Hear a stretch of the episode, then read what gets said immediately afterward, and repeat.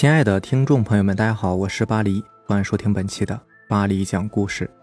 咱们今天晚上分享的这篇故事呢，名字叫做《自己动起来的摇椅》，作者老鬼。每个地方因地域和风俗不同，对于丧葬之事也都有着各自不同的处理方式。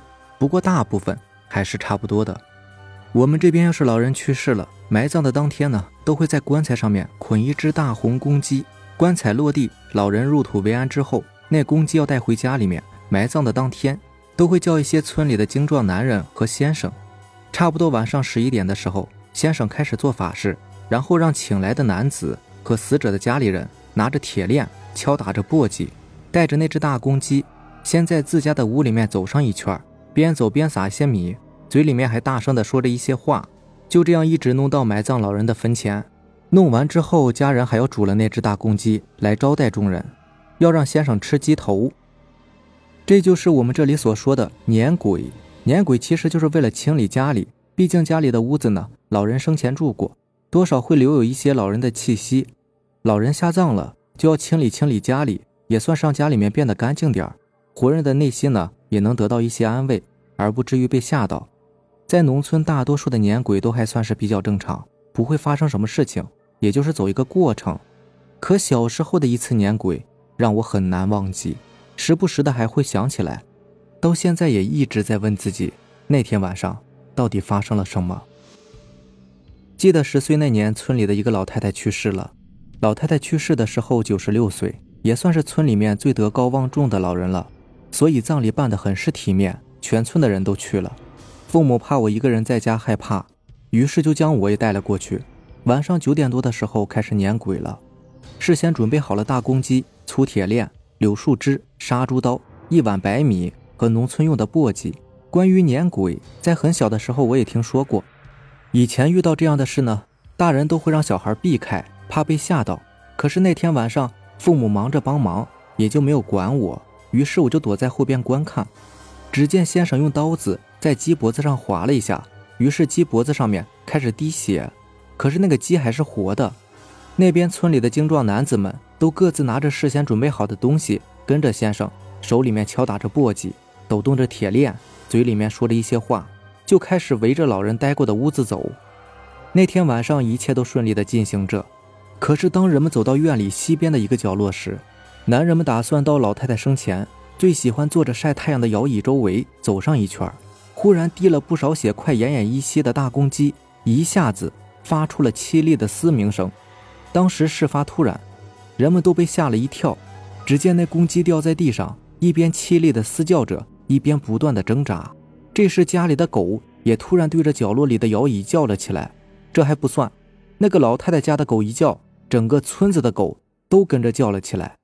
突然不知道从哪跑来三只大狗，围着摇椅周围不断的狂吠，但又好像害怕什么东西一样，边狂叫边往后退。那个公鸡也愈加的挣扎的厉害，情况出现的太突然，人们都没有反应过来。过了三四分钟，人们才回过神儿。男人们赶紧上前赶走那几只狗。这时，那个摇椅竟然自己动了起来，就好像有人坐在上面一样，咯吱咯吱的声响，弄得人们心里直发毛。那几只被踢跑的狗忽然又冲出来，离着摇椅一米多远，更加激烈的狂吠着。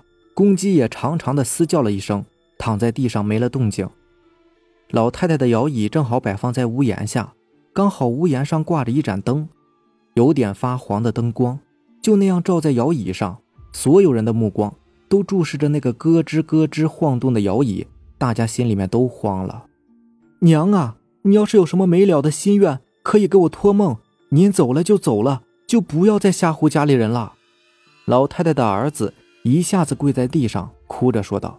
话音刚落。摇椅竟然慢慢停了下来，几只狗也渐渐的不叫了。村里人都不敢相信这一切是真的。过了一会儿，老太太家人从屋里面端出一个火盆，嘴里边说边烧起了一沓沓黄纸，随后点了香，分发给撵鬼的男人们。男人们都给老太太上了香，可奇怪的是，那些插在摇椅前香炉里的香，竟然一灭一亮的闪了几分钟，随后也就恢复了平静。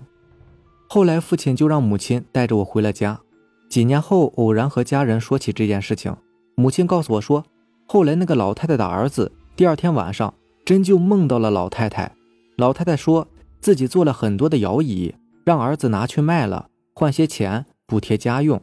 这个儿子就把这个梦跟家人说了，可家人说梦都是反的，于是赶紧将老太太的摇椅拿到坟前烧了。后来那家人呢，倒也还算是过得比较顺利，什么事情都没有发生过。下面这个故事呢，是由咱们的听友带来的，听友的名字叫做宫系，他说来分享一些发生在自己身上的亲身经历。我以前是一个彻头彻尾的无神论者，不相信牛鬼蛇神。初三那会儿，有一次，哥几个要去县城玩，中间有一段路是没有路灯的，两旁都是一些荔枝树、龙眼树等很多年的老树了，也没有人打理，长满杂草。那天傍晚，跟我朋友四个人，两辆电动车，一路上是有说有笑。到了那段路差不多中间的位置，有一棵很多年的荔枝树，树下有以前开凿的一条水渠，不深，大概也就一米左右。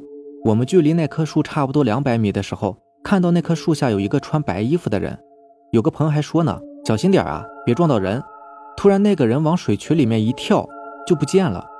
我们当时肯定是不信这些东西的，所以就开过去往底下看了一眼，结果什么都没有，底下的杂草连被踩踏的痕迹都没有。当时我们心里面就慌了，玩的心情也都没有了，就赶紧回家。之后就追溯到我高一辍学之后出来打工的那一年。那一年发生的事情让我不得不去相信，世界上可能真的有些东西存在。那年辍学之后，去到漳州市南靖县我一个朋友那里上班。刚去到那边的时候，就有一件很奇怪的事情。刚搬过去宿舍那天，我走到三楼的时候，三楼有一间住户虚掩着门，然后透过门缝盯着我看。我觉得很奇怪。我回头去看那个人的时候呢，他似乎是看到了什么很吓人的东西，砰的一下。把门很用力的关上了，我感觉很奇怪，但是也没有在意。后来大概住了有一两个月，我朋友被调走去分店上班，我又叫了我表弟过来跟我一起上班。然后有一天晚上下班，我们住在五楼，当时住的楼层还是比较旧的那一种，没有电梯。然后走到三楼的时候，楼梯是可以看到对面楼层的。当时我表弟就把我叫住了，我看他瞬间脸都绿了，就问他怎么了，他说对面有一个人头。就在阳台那儿飘来飘去，而且阳台是有一堵围墙封死的。然后他说，那个人头就在那堵墙上飘来飘去，那堵墙如同是虚设一般。但是夜盲症加近视眼的我，自然是什么也看不见。当时我也安慰他，可能是出现幻觉了吧。虽然说这一次是真的把我给吓到了，但是还不至于让我辞职回家。直到没几天之后，我表弟突然说要在店里睡觉，第二天要去看日出。就没有回宿舍。当天晚上我是一个人回宿舍的，当晚也没有发生什么。第二天早上，我七点起床要去尿尿，发现厕所的马桶里居然塞着一条毛巾，正是我在用的那条，塞得特别紧。那个厕所是只有一个排风口的，没有窗户那种，而且我的毛巾是挂在墙上，怎么想都想不出是怎么到马桶里去的。而且就算是真的有风给它吹到马桶里去，那也不至于会塞那么紧吧。而且马桶一般冲完之后都会剩下一点水在里面，为什么会那么干呢？塞在马桶里的那条毛巾也是干燥的。我给我表弟打了电话，问他有没有回来过，他也说没有。当时我是真的慌了。后来跟我们老板说，他让我去买一把刀放在床头，然后买点血浆什么的涂在刀上。我按他的说法去买了一把砍刀，古惑仔那种，买了瓶血浆涂在刀上。后来还真的就再也没有发生什么怪事了，也不知道是不是心理作用。反正这次经历呢，是真的让我不得不承认，有些事情啊，它是真的存在。听完你的故事啊，其实我觉得你还是提防一下身边人吧，是不是有人看你不顺眼想整你啊？有这种可能性的啊，不敢惹你，然后背地里使一些坏什么的，也挺正常的。嗯，咱们下面这个故事呢，也是一位听友分享的，听友的名字叫做 N Y N。我爱你。去年的时候，我经常和朋友去一个公园玩。我们村子里的人呢，经常会去那个公园的。如果从公路走会很远，所以一个朋友说，他知道有一个近道，可是有点黑。我不是很怕鬼的那种人，再加上有朋友作伴，所以也就没有拒绝。我们是三个人，两个电动车就出发了。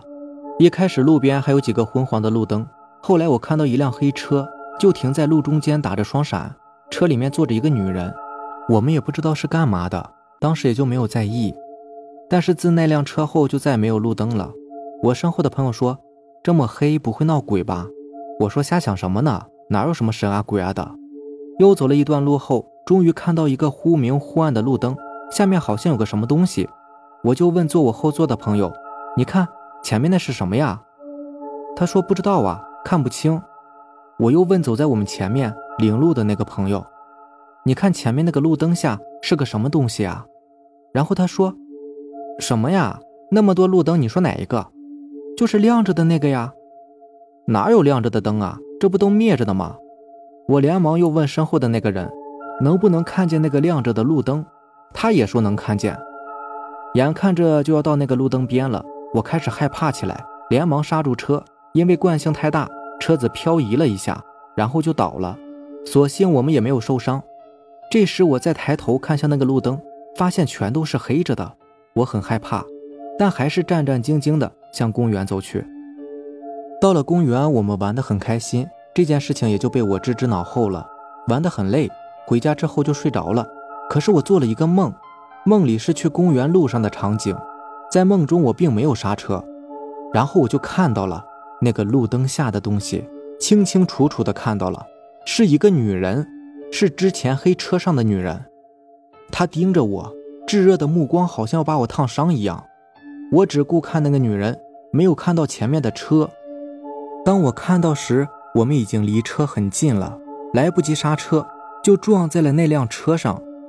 那辆车就是来时路上的那辆打着双闪的黑车，然后我就被惊醒了。